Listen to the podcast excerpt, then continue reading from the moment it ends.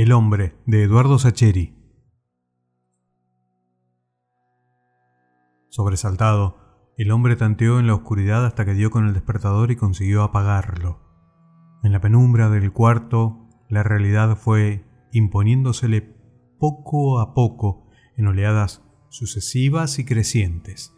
Había soñado con Liliana y con el mar, las dos cosas que el hombre más había amado en este mundo. Pero ahora asistía dolido a la fuga de sus fantasmas queridos, aterrados por la claridad lechosa que iba colándose por las endijas de los postigos.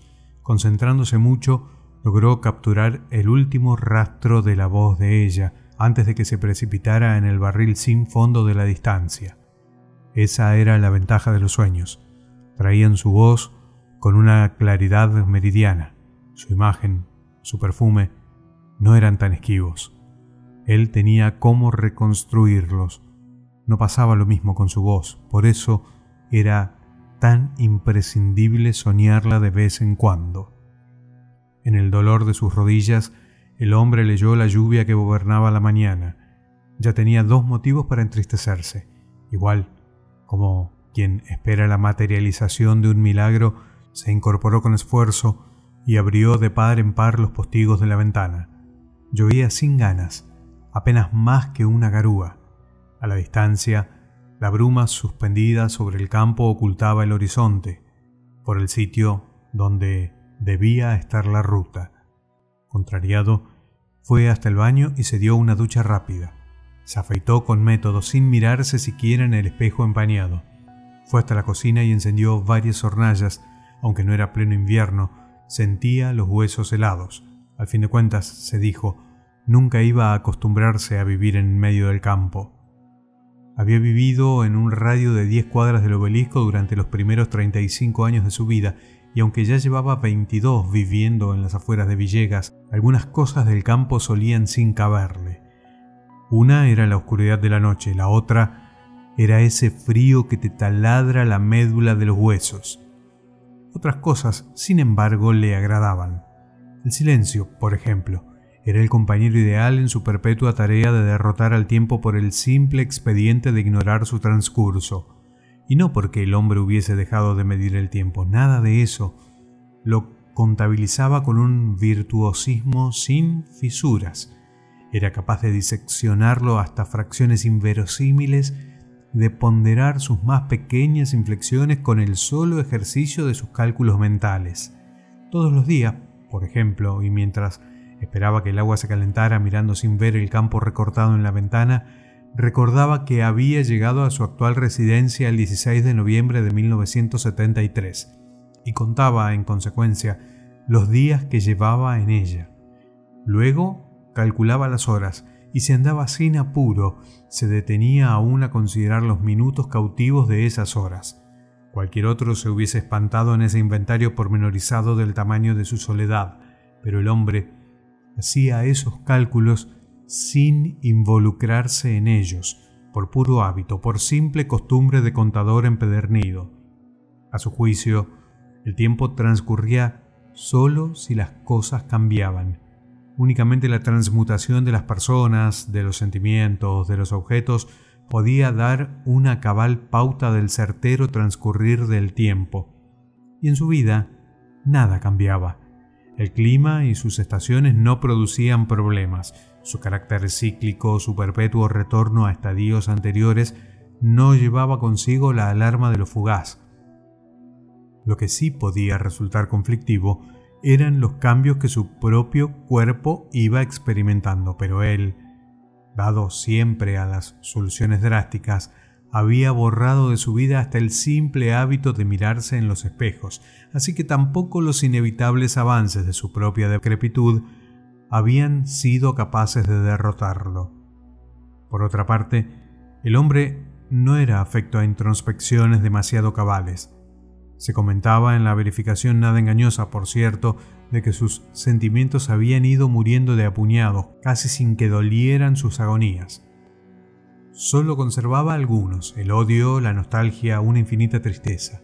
Eran ciertamente pocos, pero, a la vez, enormemente poderosos, como si hubiesen absorbido la sustancia de todos sus parientes difuntos. La nostalgia lo ganaba de noche, mientras porfiaba en conciliar el sueño esquivo. Entonces Liliana le dolía en cada rincón entumecido de su alma. Si, como le había sucedido ese día, Liliana se colaba además en sus sueños, al despertarse la nostalgia lo desangraba hasta ponerlo al borde de las lágrimas. Pero, en la claridad solitaria de la mañana, esa nostalgia huía junto con sus fantasmas. En la imponencia del campo, en la densidad absoluta del silencio, el odio lo iba conquistando, subiéndole por las venas, congestionándole levemente el rostro habitualmente pálido, ceroso, mientras se afanaba con la mirada de rituales que cumplía sin desmayo todas las mañanas de su vida. El odio alcanzaba su cenit en los 500 metros que lo separan del galpón de chapa que se adivinaba detrás del monte de eucaliptos. De regreso lo podía la tristeza, lo amacaba en sus brazos lánguidos, le humedecía los ojos y le encogía la garganta. Sobre todo en mañanas como esa, empeñadas en llover esas lluvias de mayo, en lavar sin ternura la cicatriz efímera de Liliana y de su vuelo nocturno. La calma iba retornándole de a poco, ya en camino al pueblo, ya entregado al ínfimo goce de unos buenos tangos en la radio. Media hora después, cuando saludaba al custodia en la puerta del banco, luego a las cajeras, por último al gerente, cuando acomodaba el cartelito de acrílico con su nombre grabado sobre la palabra tesorero, cuando empezaba el conteo matutino del dinero, el hombre descansaba ya en la parsimonia de sus hábitos sin tiempo. Era un buen tesorero.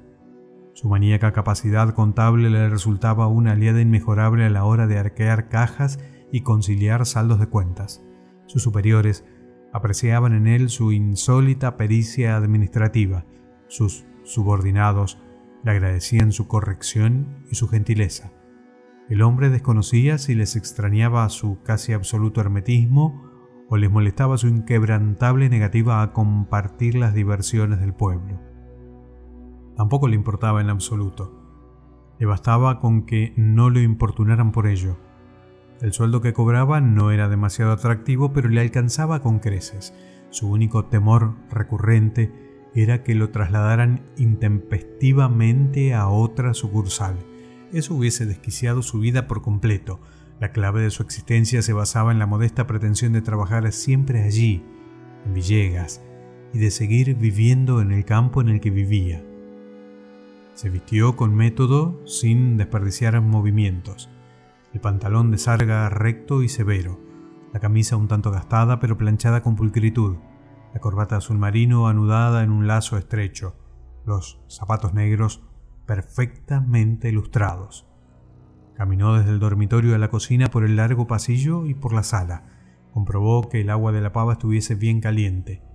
Se estiró hasta la alacena y bajó un paquete de galletas. Prendió la radio. Una vieja espica forrada con cuero que lo acompañaba desde Buenos Aires Buscó rápidamente hasta dar con un programa de tango que escuchaba todas las mañanas. Jamás hubiese tolerado un programa periodístico. El hombre no leía diarios, carecía de televisión y solo encendía la radio para escuchar tangos y algo de música clásica. Flotaba en una realidad propia que sentía más genuina que aquella de la que hablaban sus compañeros de banco. Llenó la manga con café y coló una taza bien cargada. Pese a sus intentos, jamás había tolerado el mate, le producía unos desórdenes gástricos sumamente desagradables.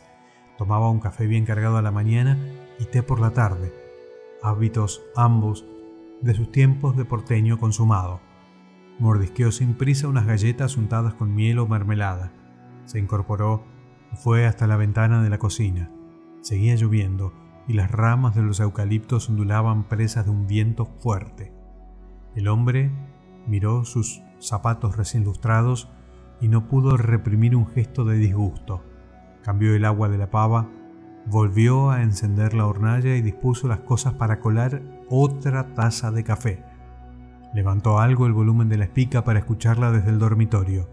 Sacó del placar un par de botas de goma y se las puso en lugar de los zapatos.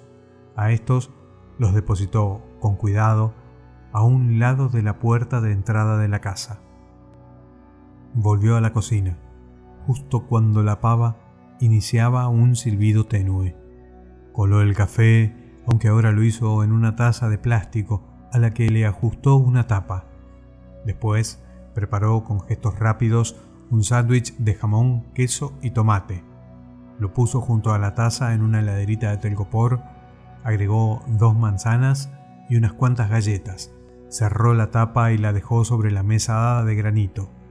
Abrió la puerta principal y salió a la galería. El auto estaba allí, reluciente en la luz mortecina de esa mañana triste. Encendió el motor y dejó el sabador puesto para que calentara lo suficiente. El Fiat 1500, al que el hombre le prodigaba una atención paternal, obsesiva, metódica, incansable desde hacía 26 años, respondía con esmero, pero a su edad había que corresponderle con ciertas delicadezas como esa. Entró en la casa, Restregó los pies contra el felpudo y atravesó la sala volviendo a la cocina. Descolgó un viejo piloto verde oliva que pendía de una percha en la puerta del fondo y se lo puso mientras terminaba sus aprestos. Cargó la heladera de telgopor bajo un brazo, abrió el paraguas y salió a la intemperie. El viento era frío y húmedo, mucho más que en la galería delantera.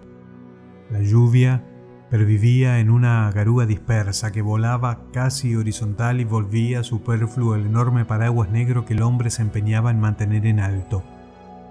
Cruzó con lento paso el huerto que él mismo cultivaba con el empeño triste que ponía en todas sus cosas. Iba por un camino de lajas, alargando o acortando el tranco, adaptándolo al irregular trazado de las piedras. Casi al final tropezó con una que estaba floja y para no caer apoyó con vehemencia el otro pie en medio de un charco sucio. El hombre insultó en voz baja. Se había salpicado la botamanga del pantalón de sarga gris. Su irritación crecía mientras continuaba caminando.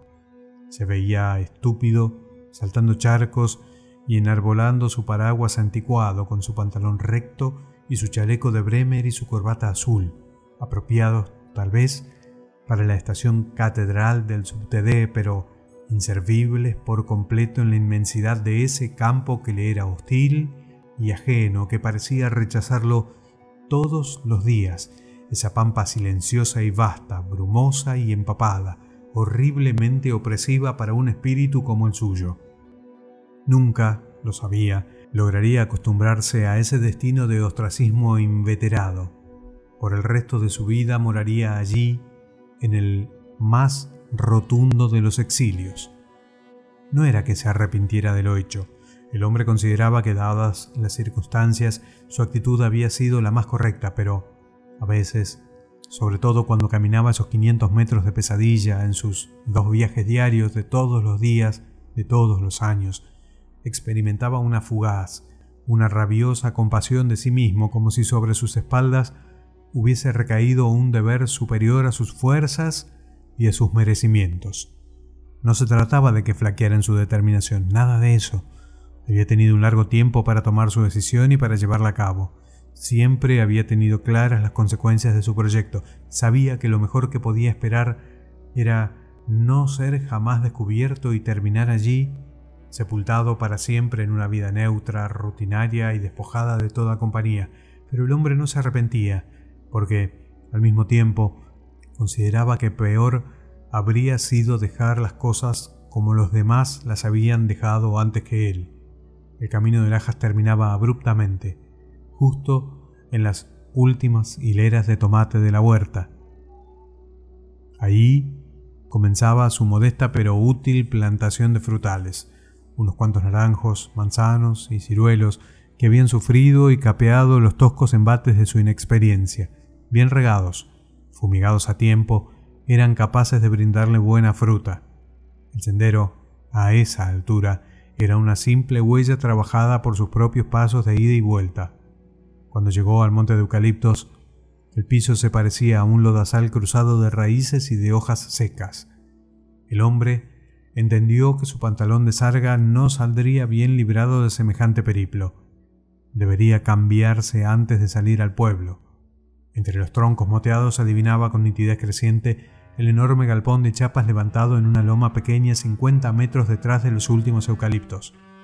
Con el agua a la mitad de las botas, cruzó un arroyito que nacía en la loma y bajaba la pendiente hacia los árboles, pero el galpón, un par de metros más elevado, no tenía rastros de anegamiento.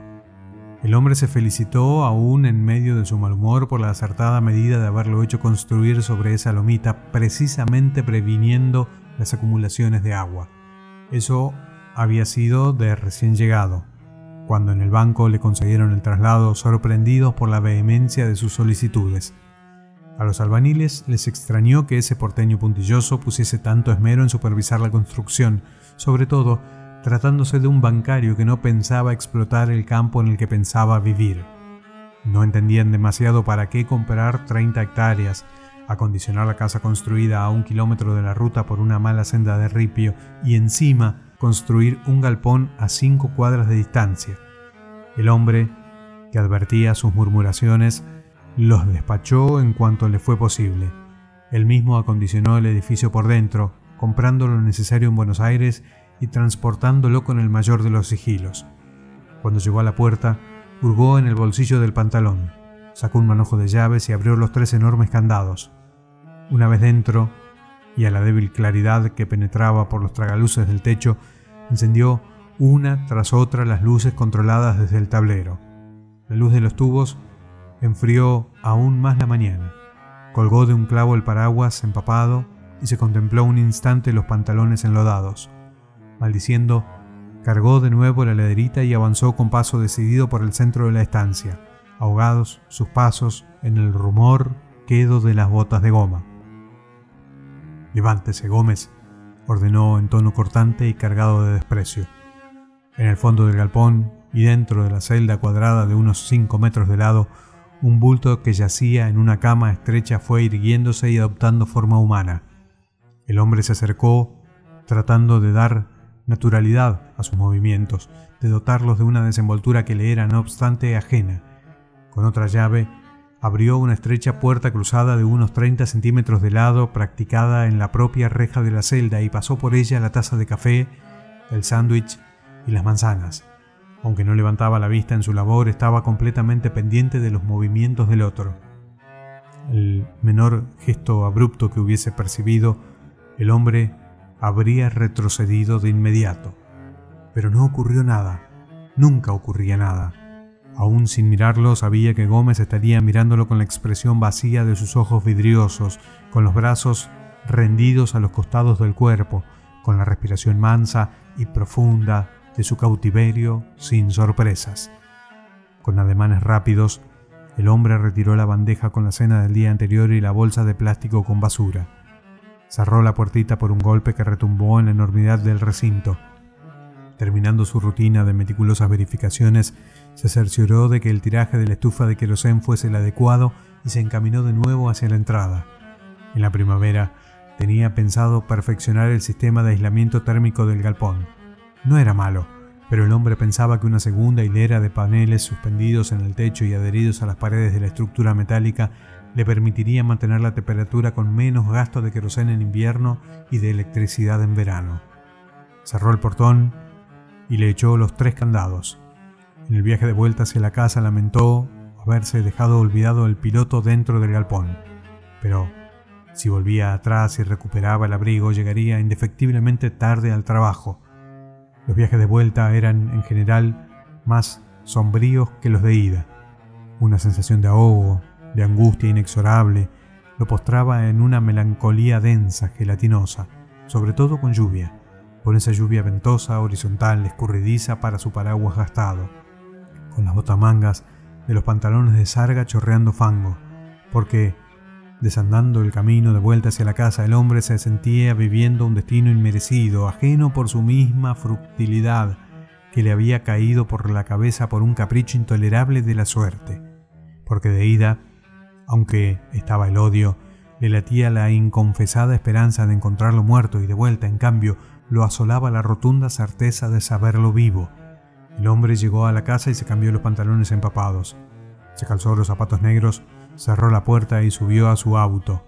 Luego avanzó por el camino de Ripio hasta la ruta, abrumado como cada mañana, en la evidencia inquebrantable de que al fin y al cabo estaba tan preso como Gómez, desgarrado en la sensación de que ambos rodaban abrazados, mordiéndose recíprocamente las entrañas, por la misma pendiente insoldable de sus vidas deshechas, convencido de que era un detalle intrascendente después de todo, quién le alcanzara la comida a quién a través de las rejas.